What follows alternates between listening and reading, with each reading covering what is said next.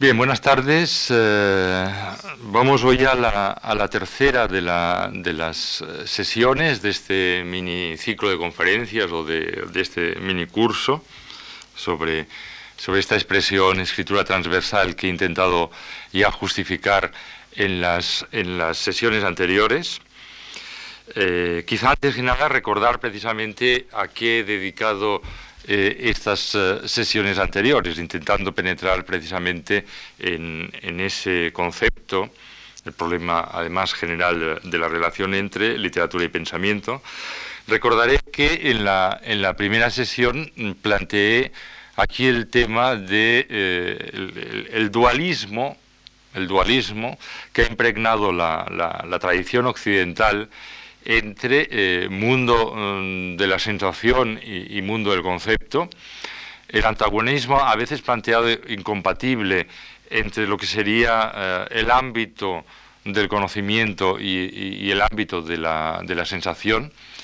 Recordarán ustedes, los que estaban en esta primera sesión, que eh, planteé el problema pues casi en los orígenes mismos de, nuestra tradición a partir del propio Platón siguiendo un poco el hilo del problema, las alternativas que, sin embargo, también se han planteado dentro de la tradición occidental y, en definitiva, indicando, por mi parte, que este es, creo, uno de los grandes problemas del escritor, del artista, eh, incluso a finales del siglo XX, dentro de un replanteamiento general de eh, la propia tradición de Occidente.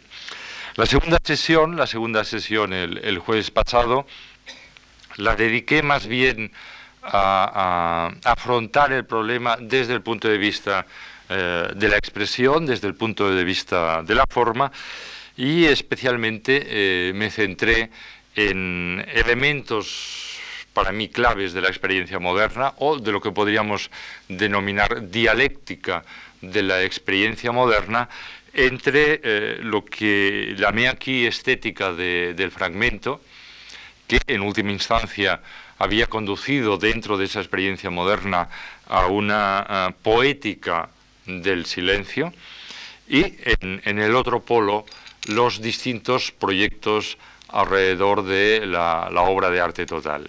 Intentaba mostrar yo como gran parte de esa eh, experiencia artística moderna se había movido precisamente en, eh, en esa contraposición entre un autocuestionamiento mm, a veces muy radical, a veces sumamente ascético de la, del arte y sin embargo en el otro extremo una ah, pretensión, una pretensión ultra artística del arte que había conducido a ese mismo arte en la época moderna, cosa que no había eh, ocurrido en etapas anteriores, había conducido al arte en la época moderna a autoarrogarse una especie de misión redentora o misión eh, salvadora o misión eh, purificadora de la entera civilización, de la entera humanidad.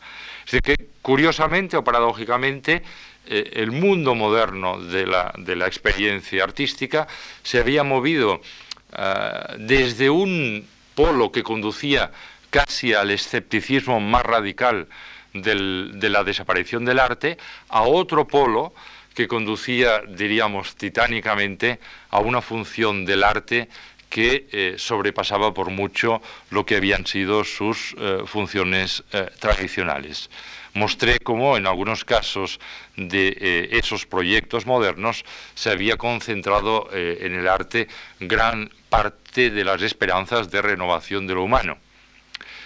No solo en los grandes proyectos explícitamente utópicos del 19, sino también soterradamente en muchas expresiones de la gran vanguardia, de lo que podríamos llamar la gran vanguardia. Me refiero ahora aquí a la gran vanguardia, precisamente aquella que eh, en el primer tercio de nuestro siglo fue, en cierto modo, capaz de altos niveles creativos y al mismo tiempo de una poderosa reflexión eh, teórica. Mm, contemplando, aunque he pasado muy rápidamente por, esa exposición que, que está en esa misma fundación, aquí delante, uno se da cuenta de ese gran estilo de la vanguardia del primer tercio del siglo XX. pero insistiendo en que eh, ese artista que al mismo tiempo era capaz de teorizar sobre su obra y capaz, en cierto modo, de proponer modelos de, ruptura y modelos de cambio que iban más allá de la pura esfera eh, artística.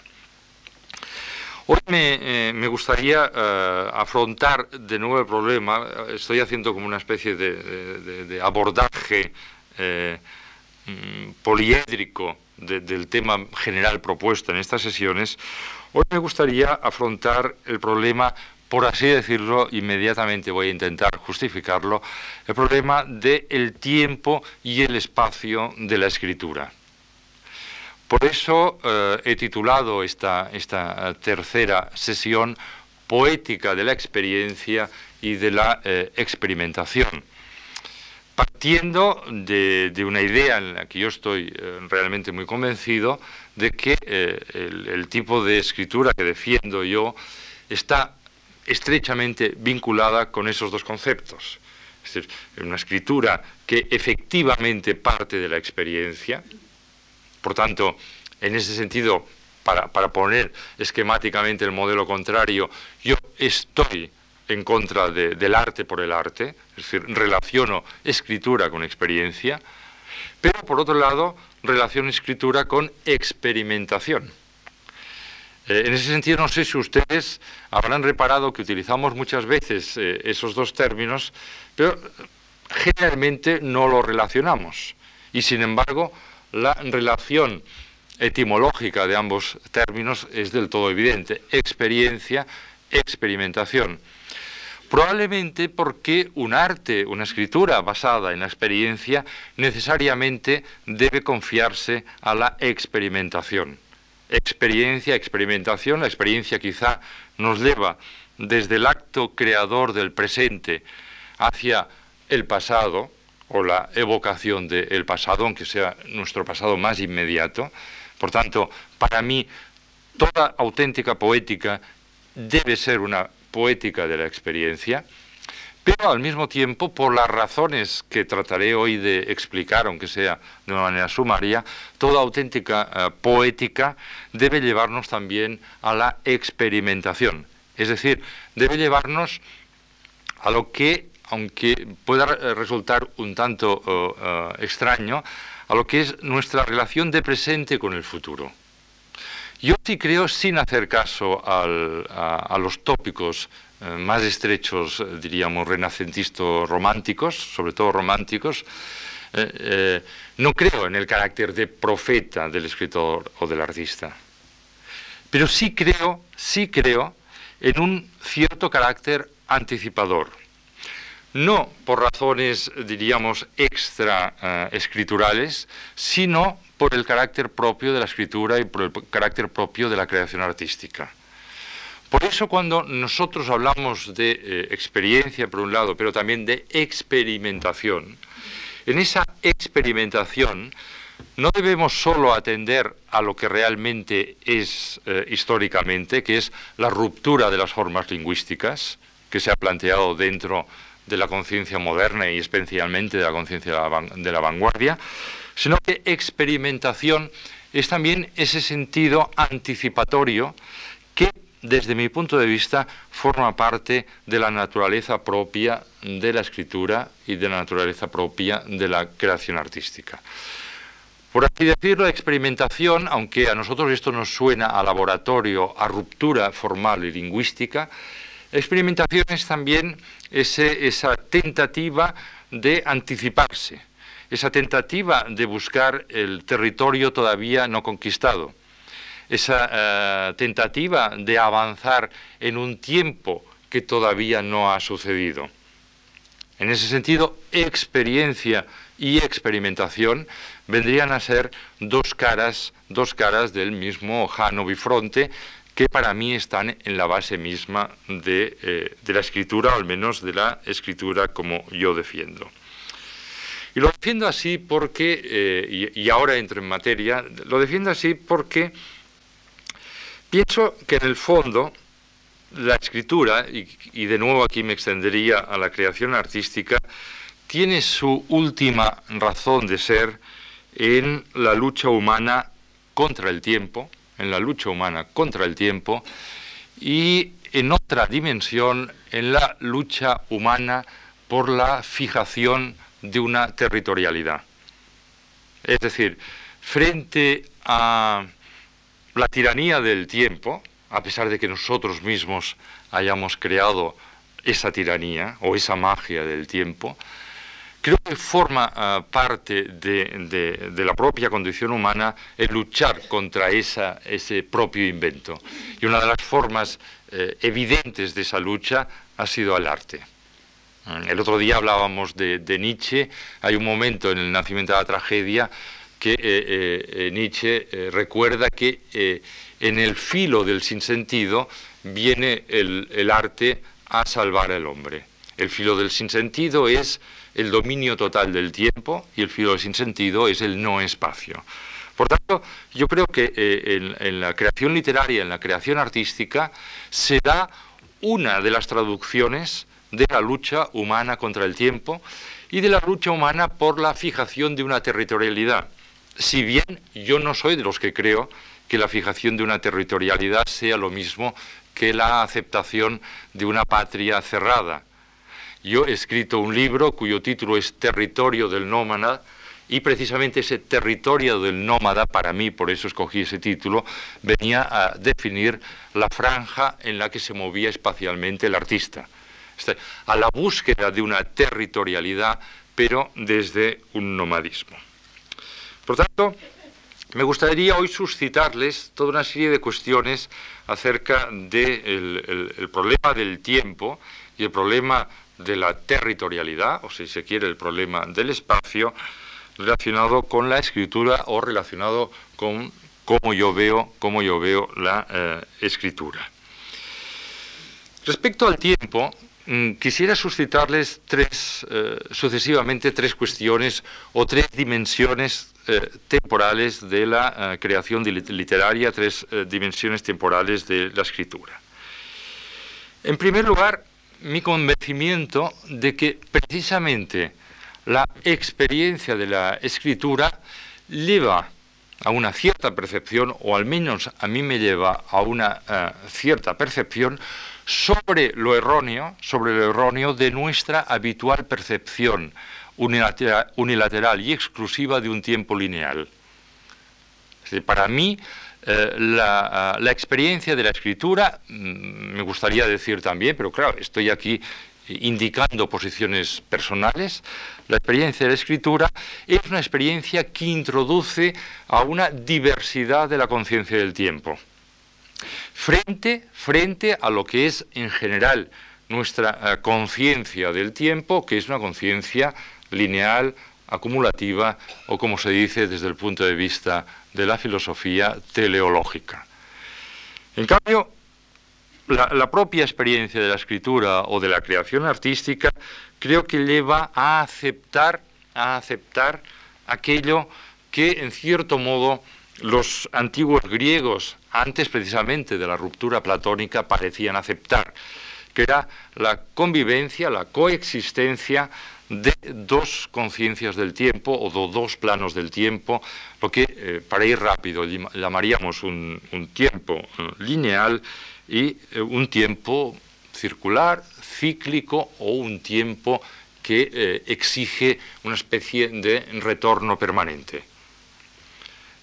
respecto a esto, yo recuerdo que en uno de los escasísimos pasajes que en el mundo de la literatura griega eh, se informa de esa potencia misteriosa que los griegos llamaban ananqué, eh, que nosotros podríamos traducir por necesidad, pero sobre todo yo creo que por destino con mayúsculas, en uno de los pocos pasajes, que es un pasaje del Prometeo de Esquilo, se dice, bueno, eh, el corifeo le pregunta a Esquil a Prometeo, pero ¿quién dirige, quién lleva el carro, el carro de Ananqué?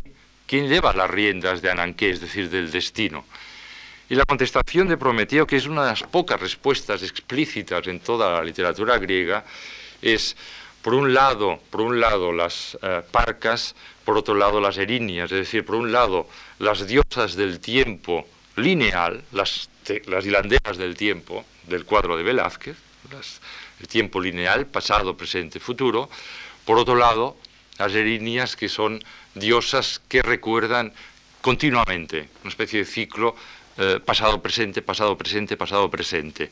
Es decir, era la aceptación, que por otro lado para mí viene a definir el mundo griego clásico, entre esas dos conciencias del tiempo. Bien, eh, cerrando eh, esa, excursión, ese paréntesis, yo diría que la, experiencia del arte y la experiencia de la escritura nos insinúa esa diversificación del tiempo. Como mínimo, como mínimo, amplía amplía la percepción del tiempo, la conciencia del tiempo que nosotros podemos poseer en la, eh, en la vida cotidiana. Yo incluso diría que en el, en el, en el terreno de, nuestro, de, nuestros conocimientos y de nuestras experiencias, y retornando al, al tema del primer día, el problema eh, conocimiento, sensación, o retornando a los ámbitos del, mundo del conocimiento objetivo, y lo que yo llamaría mundo del conocimiento subjetivo, casi diría que de la misma manera que eso que nosotros llamamos historia, e incluso eso que nosotros llamamos ciencia, está obviamente relacionado a esa conciencia lineal del tiempo, la historia genuinamente está relacionada a la conciencia lineal del tiempo. Cuando nosotros seguimos, en cierto modo, los fundamentos de la historiografía desde Herodoto, pero sobre todo desde Tucídides, nos damos cuenta que efectivamente están basados en la aceptación de ese modelo lineal, que significaba una ruptura dentro de la mente antigua, la historia evidentemente, pero yo diría que eso que llamamos ciencia, definida rápidamente como ámbito del conocimiento objetivo del mundo, también está regido en cierto modo por esa linealidad del tiempo. Es decir, eh, todo gran avance en el terreno del conocimiento objetivo del mundo desplaza y deja atrás avances anteriores. En cambio, desde eh, mi percepción de las cosas, eso que yo puedo llamar eh, escritura literaria, o puedo llamar arte, o incluso puedo llamar filosofía, al menos en una de las dimensiones aceptables de filosofía, que nos introduciría más en el terreno del conocimiento subjetivo y por tanto en el terreno Mm, en cierto modo, que eh, hace converger con el mundo de las sensaciones, yo diría que el dominio del tiempo es fundamentalmente circular. Por eso, eh, creo que es erróneo, y ahí ha habido un, fuerte error en la crítica moderna, creo que es erróneo tratar de juzgar al arte y tratar de juzgar a la literatura y a la escritura en términos de tiempo lineal. En otras palabras, tratar de juzgar al arte en términos de que una etapa, una etapa dejaba atrás a la anterior, una etapa superaba a la anterior. En ciencia eso pasa. Evidentemente, la, teoría de Einstein o la teoría de Newton dejan atrás las teorías uh, tolemaicas. Pero en arte, en arte, eso no sucede. Porque, en definitiva, la, creación artística, a pesar de que efectivamente se incruste en cada uno de los momentos, en cada una de las épocas, la creación artística, en cierto modo, gira alrededor de un territorio que es siempre el mismo, a pesar de todas las modificaciones. Por eso, abriendo otro paréntesis, a veces cuando me preguntan por el arte de los nuevos soportes tecnológicos, yo digo que eso a mí no me importa. Es decir, claro que hay que aceptar los nuevos soportes tecnológicos, evidentemente, pero eso no soluciona el problema. El medio, el medio no, la herramienta no soluciona el problema del fin del arte. En ese sentido, eh, da lo mismo utilizar la piedra que utilizar el último ordenador. El problema, el problema es siempre de fondo. Hay que aceptar siempre los nuevos instrumentos. Pero eso no viene a solucionar el problema del arte. No se puede confundir nunca el fin con el instrumento. En ese sentido, por tanto, para mí, la creación artística, la creación literaria y en buena medida, en buena medida la reflexión filosófica, en cierto modo concierten a esa especie de tiempo que siempre retorna, ese tiempo circular que atañe al núcleo de la, condición humana. Por eso mm, yo a veces digo, en el fondo, por, ejemplo, los temas de la poesía. Los temas de la poesía son relativamente pocos si eh, nosotros metiéramos, supongo, no sé si alguien ya lo ha hecho, en un ordenador lo, que han sido los grandes temas de la poesía de todos los tiempos, probablemente nos encontraríamos que hay media docena de asuntos, a lo sumo 10, 12 asuntos principales de la poesía. Entonces la poesía es una especie de eterno retorno sobre esos temas con formas y expresiones cambiantes, con sensibilidades cambiantes de acuerdo con cada época, pero es una especie de continuo retorno. No varía mucho desde Luis Cernuda a Safo de Lesbos, a pesar de que han pasado 2.500 años. Claro que varía la forma, varía la traducción en la época, pero el fondo, en cierto modo, retorna. El fondo de la reflexión filosófica, entendida esta no como conocimiento objetivo del mundo, digamos en relación con la ciencia, sino más bien sobre reflexión sobre la condición humana, evidentemente también es una especie de continuo, de continuo retorno.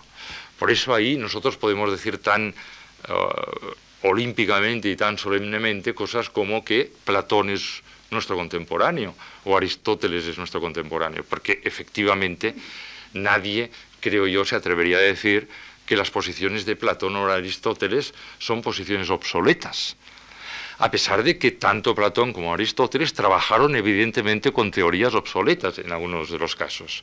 Pero hay un algo que trasciende la, pura obsolescencia de determinadas teorías de la época. El hecho que Aristóteles, por ejemplo, tuviera determinados juicios que ahora nosotros, desde un punto de vista de la razón científica moderna, no aceptaríamos, no invalida el poder mismo del pensamiento de Aristóteles como interlocutor. Pero precisamente gracias a esa especie de circularidad a la que aludo. Cuando nos preguntamos por el misterio de la, experiencia, de la experiencia estética en el arte, evidentemente debemos aludir a esa especie de retorno continuo el que nosotros podamos tener una conexión estética con un cuadro de Rothko, por ejemplo, no invalida el que nosotros podamos tenerla también con unos mosaicos de Pompeya. Lo sabemos perfectamente. Pero no la invalida precisamente por esa eh, capacidad de retorno. En cambio, vuelvo a repetir, el conocimiento del mundo objetivo sí que implica ese eh, modelo de tiempo acumulativo.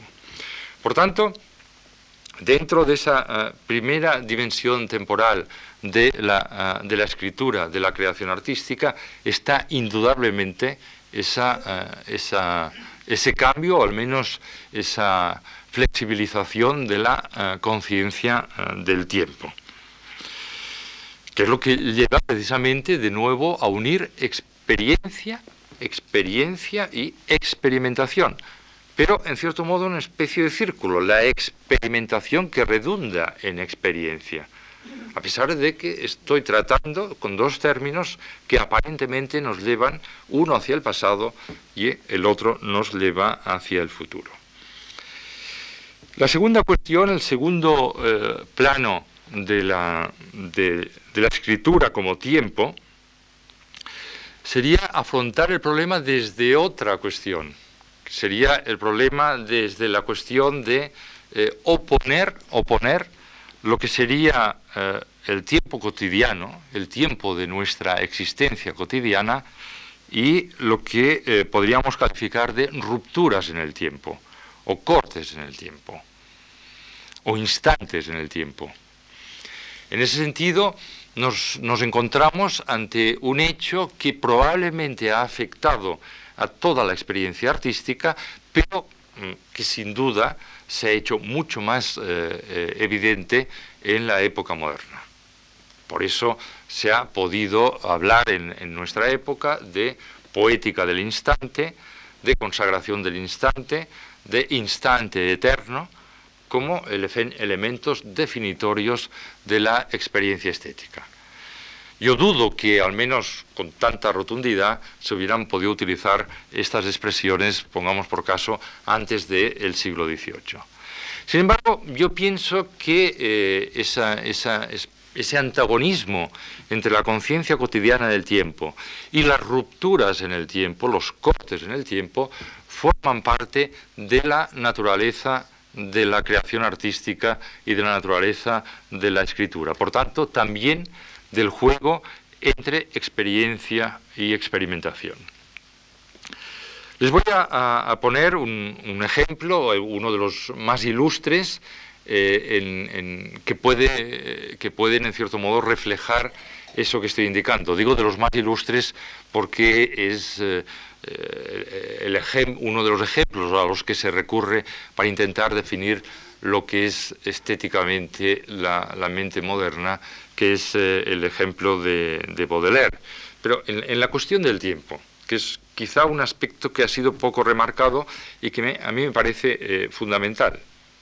Eh, decía, decía Proust, otro, otro gran reflexionador y meditador del tiempo, como ustedes saben, decía Proust que era, era curioso que en, los poemas de, Baudelaire, en las flores del mal, fundamentalmente, pero también en otros textos, eh, siempre había, o, muchas veces, con mucha frecuencia, había una especie de, proposición de cortes, de cortes temporales a partir del cual eh, emanaba la, la, la expresión del poema.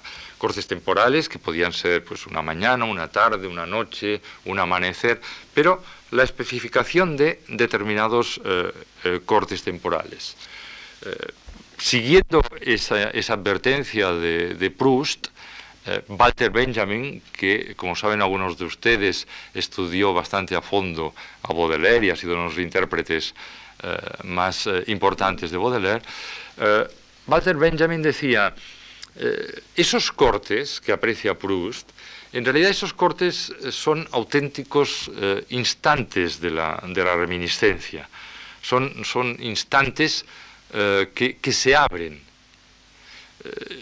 instantes que para Benjamin contenían una especie de potencia arquetípica y potencia cultural, de culto pero que sobre todo lo característico es que se abrían a otra dimensión temporal, es decir, a una, dimensión del tiempo diverso a la experiencia cotidiana del tiempo. En realidad, quien utilizaba la expresión eh, más bella para eso era el propio, era el propio Baudelaire, que eh, eh, llamaba a, esos, a, esos, momentos, lo, lo, llama, al menos en una ocasión, heridas en el tiempo, heridas en el tiempo.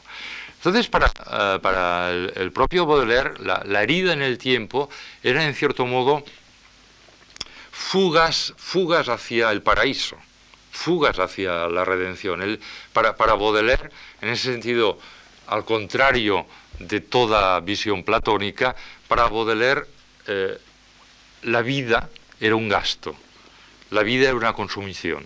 Es decir, a medida que avanzaba eh, la vida del hombre, esa, vida se iba gastando y se iba empobreciendo, se iba gastando y se iba empobreciendo, no enriqueciendo, según eh, la poética clásica de la experiencia, sino que se iba empobreciendo. Eh, en aquel poema durísimo, en aquel verso durísimo, Baudelaire dice, descendemos al orco un escalón diario, descendemos al infierno un escalón diario. En cambio, frente a ese proceso de gasto, de, gasto como desgaste y de descenso, las heridas en el tiempo serían cortes que interrumpirían momentáneamente, aunque fuera momentáneamente, ese desgaste y ese descenso, e introducirían al hombre a otra dimensión, a una dimensión auténticamente paradisíaca aunque fuera una eh, dimensión eh, provisional. Eh, el propio Baudelaire, por ejemplo, nos lo transmite así, no puedo extenderme demasiado, pero nos lo transmite así en uno de sus poemas en prosa. Fíjense ustedes cómo nos transmite esa especie de, mm, por utilizar un título de película, esa fuga al paraíso, que es ese corte temporal, esa herida en el tiempo. Eh, dice uno de los poemas en prosa Baudelaire, al fondo de sus ojos adorables veo siempre la hora distinta y siempre la misma, una hora vasta, solemne, grande como el espacio, sin divisiones de minutos ni de segundos, una hora inmóvil que no está marcada en los relojes y sin embargo ligera como un suspiro, rápida como una ojeada. Un poquito más abajo, en ese mismo poema en prosa, dice, no hay más minutos, no hay más segundos, el tiempo ha desaparecido, es la eternidad que reina, una eternidad de delicias.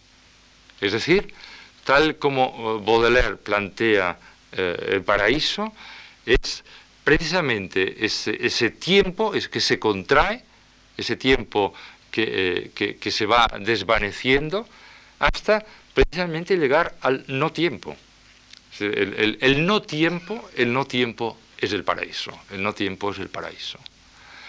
Y frente a ese no tiempo que es el paraíso, mm, simétricamente podemos encontrar tantas veces en Baudelaire eh, afirmaciones como la siguiente. Y, a continuación ha entrado un espectro. El tiempo ha reaparecido.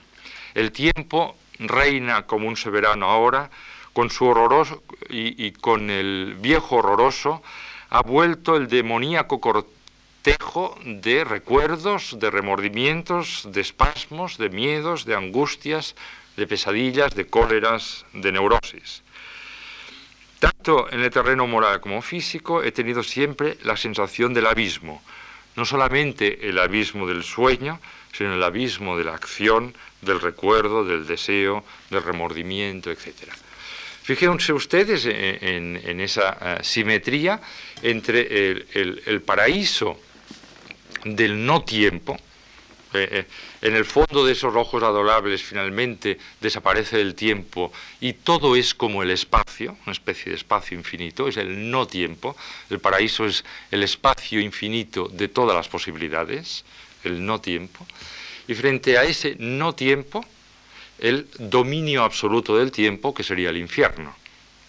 Por eso, eh, Baudelaire puede decir, en una expresión muy bonita, que por cierto Sioran toma luego como título de uno de sus libros, que el hombre es un caído en el tiempo.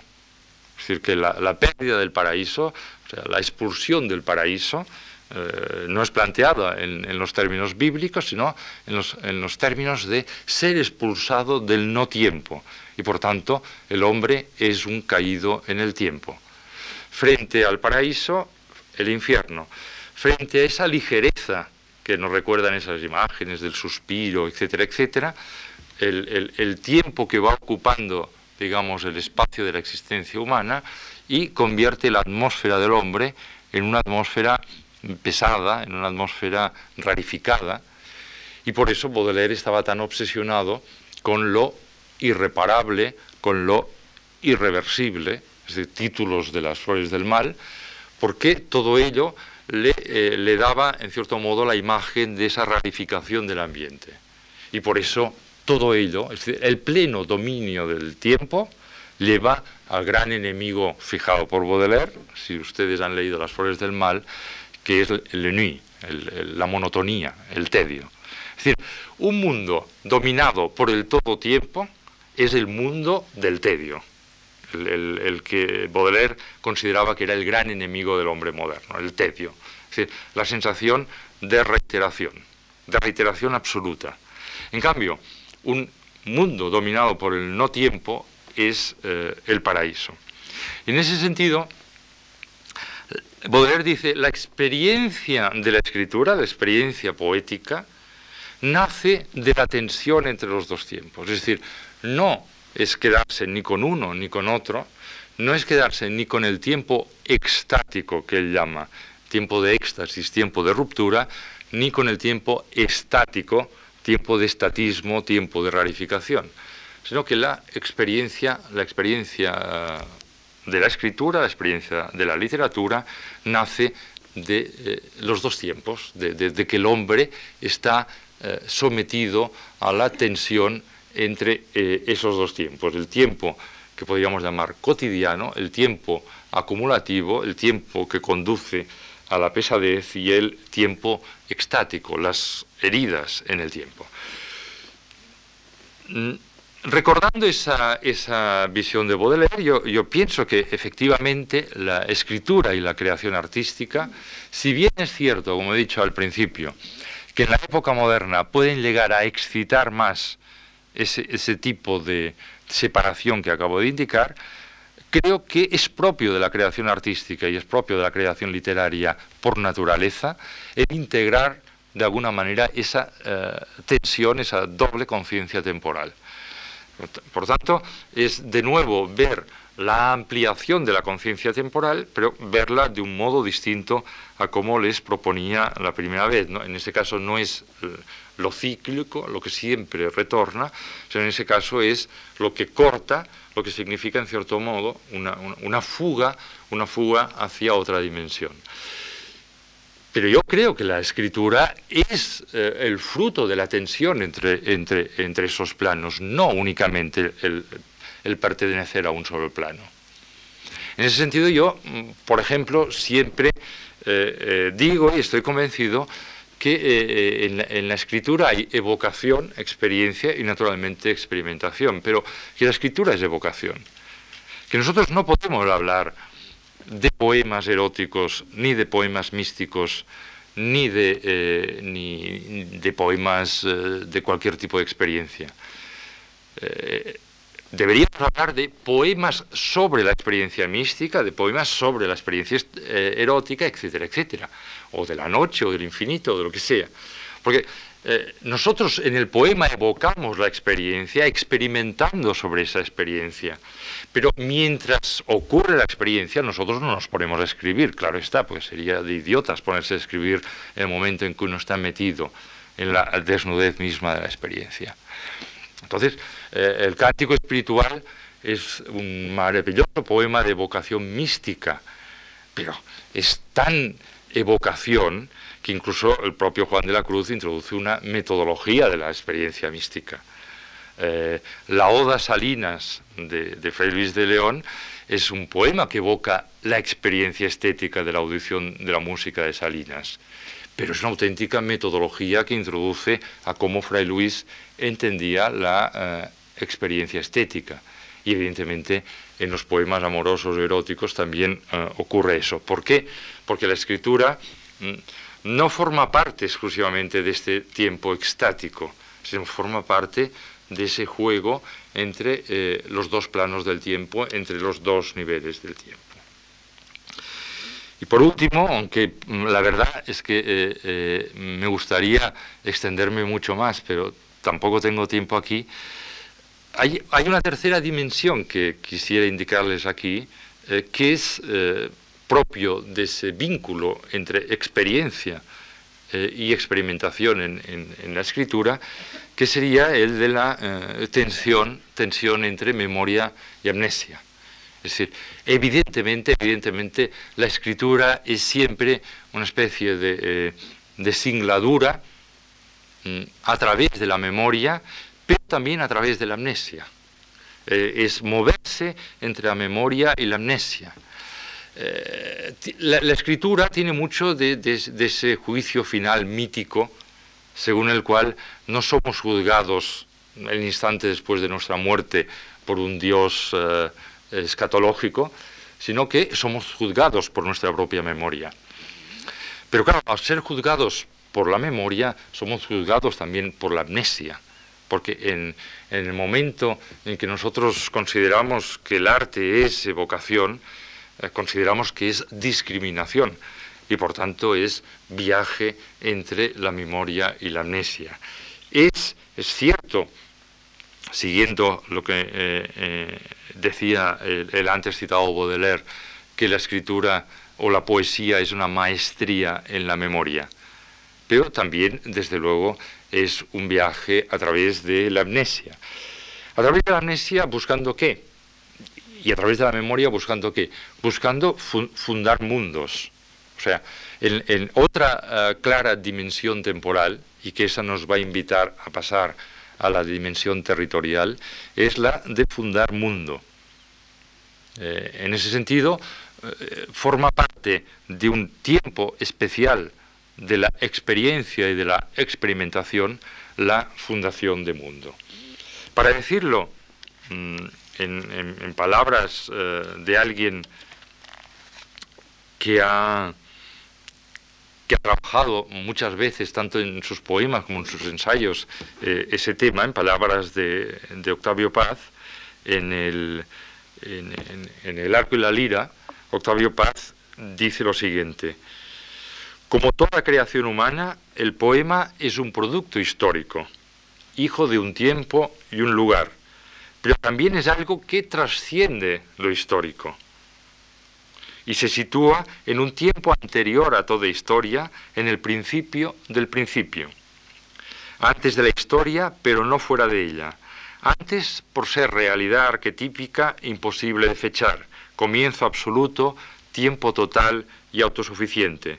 Dentro de la historia y más historia, porque sólo vive encarnado, reengendrándose, repitiéndose en el instante de la comunión poética. Sin la historia, sin los hombres que son el origen, la substancia y el fin de la historia, el poema no podría nacer ni encarnar, y sin el poema tampoco podría tampoco habría historia porque no habría origen ni comienzo. Por eso, hablando en por eso hablando en esa eh, dirección, eh, a mí eh, me, parece inútil plantear el problema de la, la diferencia, por ejemplo, que pueda haber entre la escritura artística y, la escritura periodística o la escritura divulgativa. Porque lo que eh, me parece propio de la escritura ah, artística y de la experiencia de lo artístico es la conquista, la conquista de esas dimensiones distintas del tiempo. Por eso, eh, yo a veces he suscitado algún equívoco cuando he dicho es que no, es que la escritura artística, literaria, el arte, debe ser siempre intempestiva.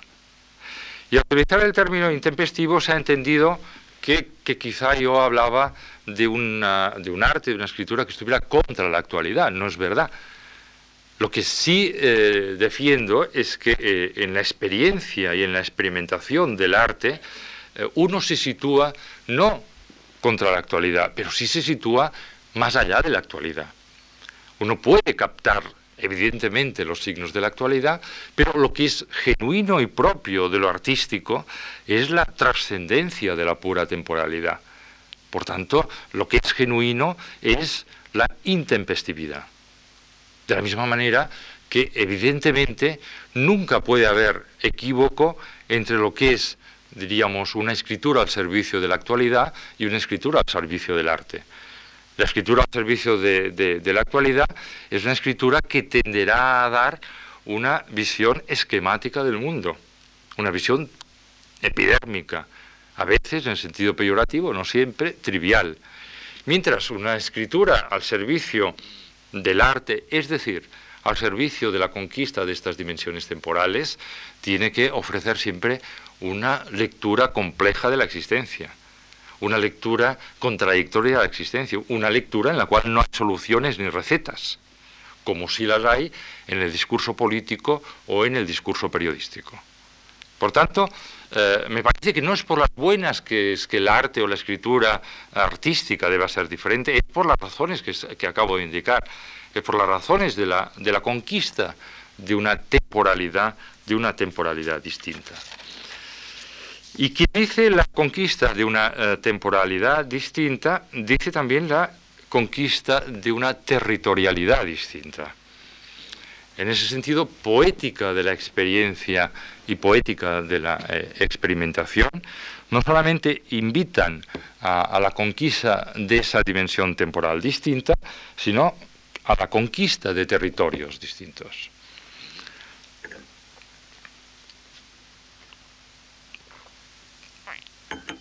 Por eso, desde el punto de vista de la defensa del arte, o de la aceptación del arte, o de la sensibilidad del arte, uno no puede aceptar la razón pragmática. No puede aceptar que el hombre sea exclusivamente un ser de realidad, porque en definitiva la, experiencia y la experimentación del arte lleva más allá o rompe la afirmación de que el hombre sea un ser de realidad. El hombre es un ser de realidad, pero el hombre es también un ser proyectivo. Es decir, el hombre es un ser que cuestiona continuamente eso que llamamos su realidad.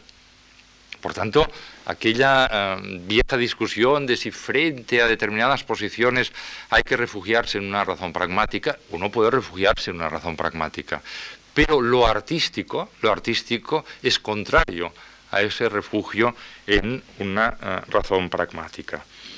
En estrecha relación con la lucha contra el tiempo, lo artístico también es la búsqueda de, esa territorialidad que no está puramente encerrada en la realidad, sino que se proyecta sobre el mundo de la posibilidad o sobre el mundo de las posibilidades.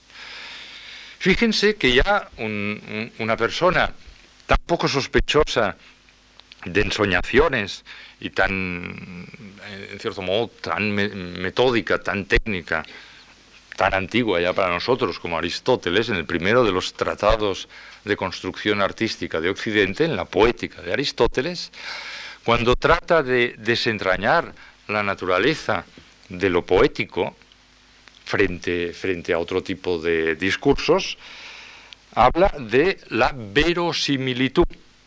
Es decir, cuando nos define la mímesis, Aristóteles dice que lo propio de lo poético, lo propio de lo poético, no es copiar la realidad. Lo propio del artístico no es copiar la realidad, sino expresar lo verosímil de esa realidad, lo verosímil de la vida del hombre. En ese verosímil, en cierto modo, ya Aristóteles liberaba el hecho de que es no únicamente el mundo de la realidad, sino el mundo de la posibilidad, el mundo de la posibilidad, lo que es eh, propio de la escritura y lo que es propio del arte.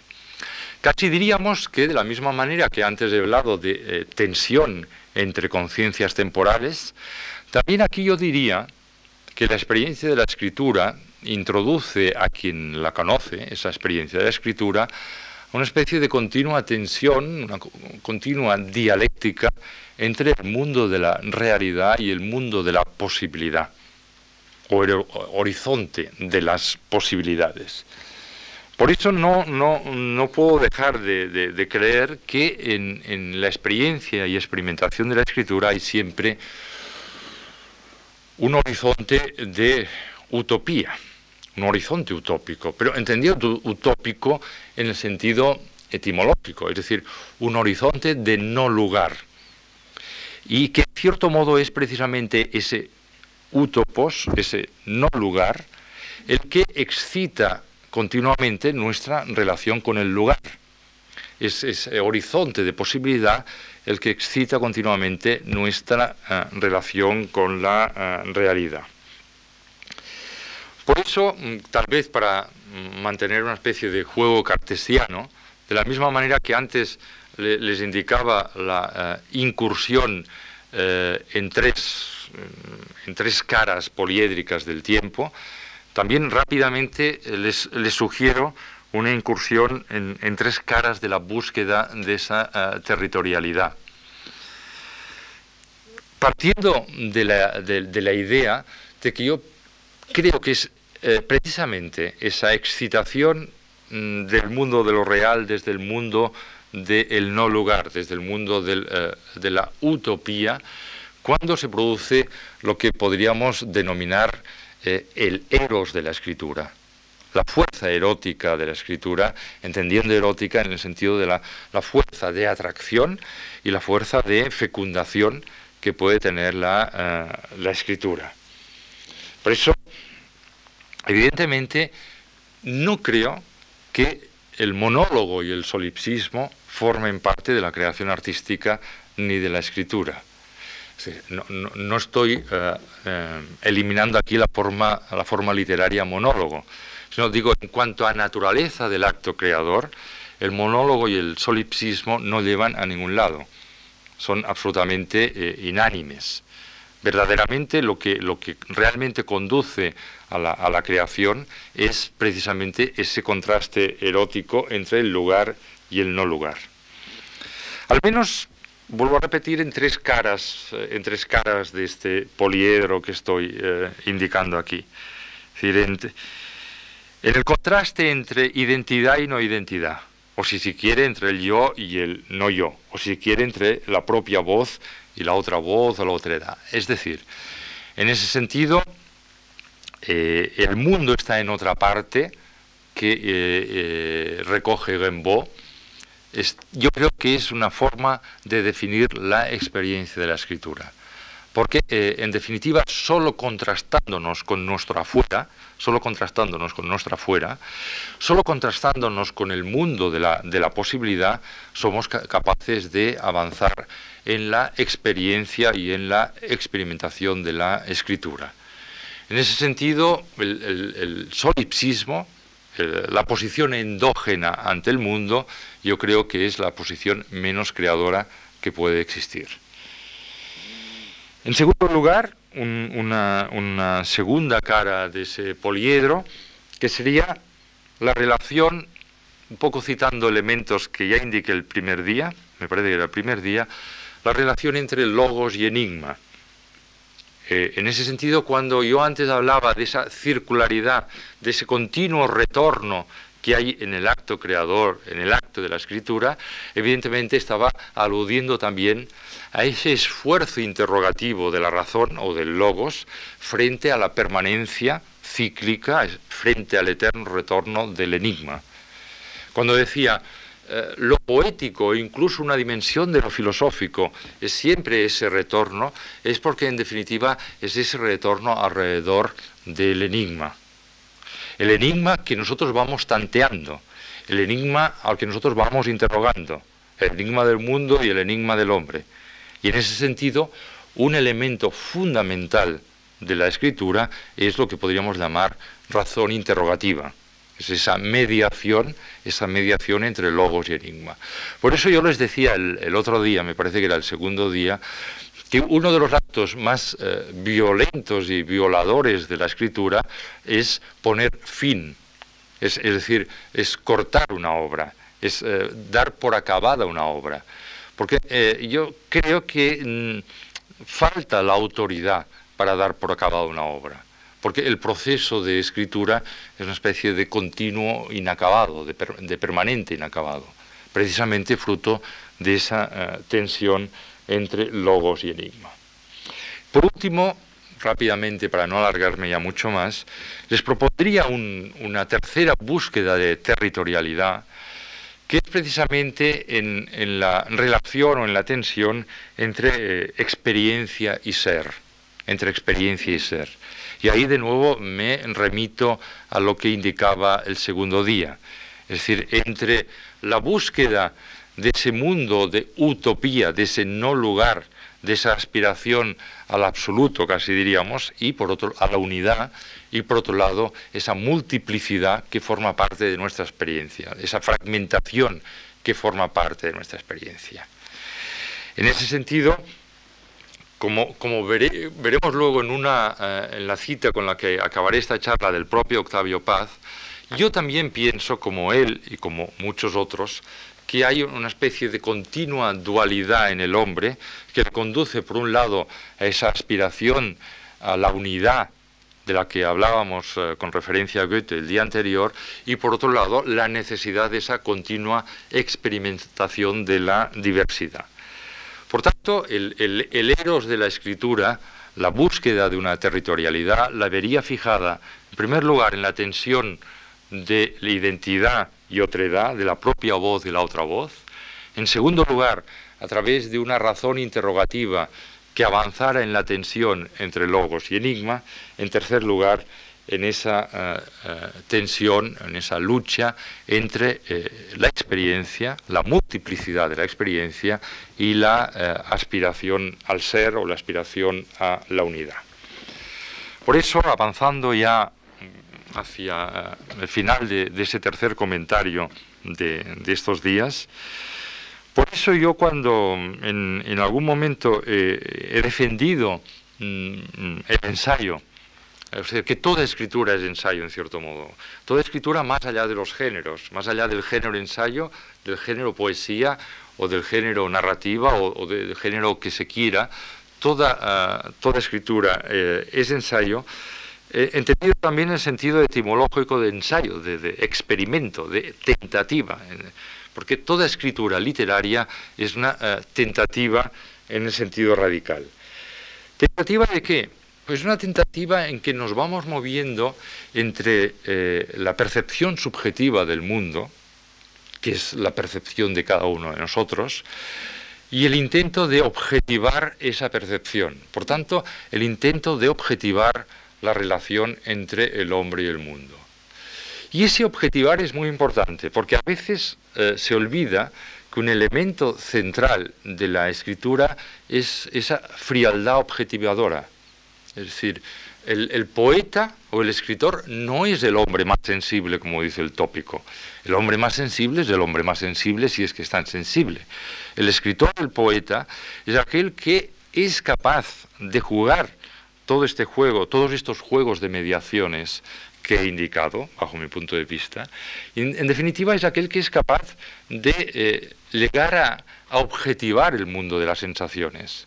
Es aquel que es capaz de eh, objetivar con redes lógicas y lingüísticas la propia experiencia, la, viveza y, digamos, la fuerza de la propia experiencia.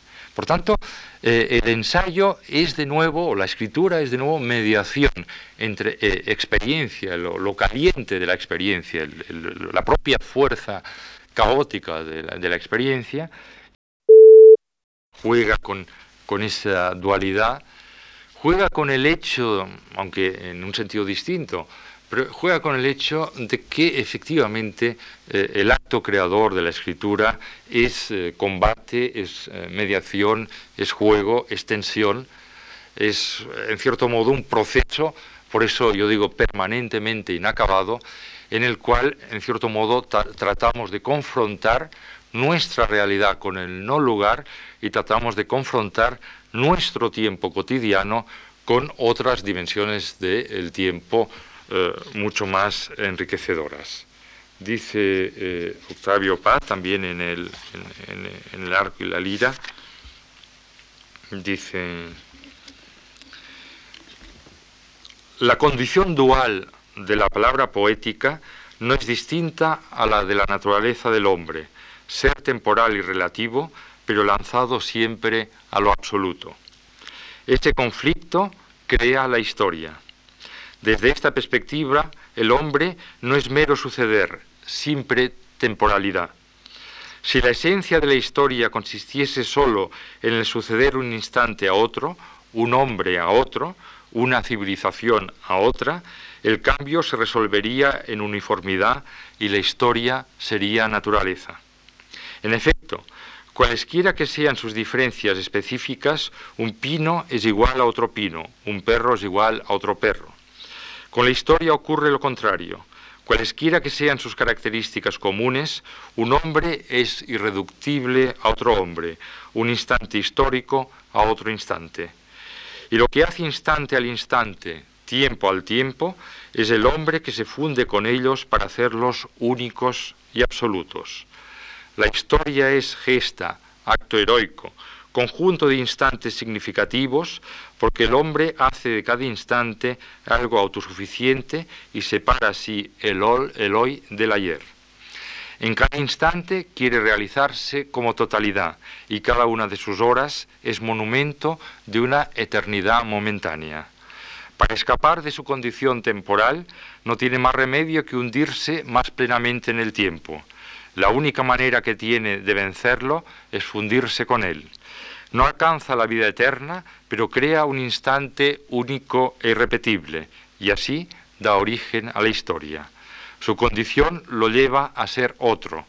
Solo siéndolo puede ser él mismo plenamente. Es como el grifón mítico de que habla el canto 31 del Purgatorio de Dante. Sin cesar de ser el mismo, se transforma en su imagen. La experiencia poética no es otra cosa que revelación de la condición humana, esto es, de ese trascenderse sin cesar en el que reside precisamente su libertad. Bien, gracias.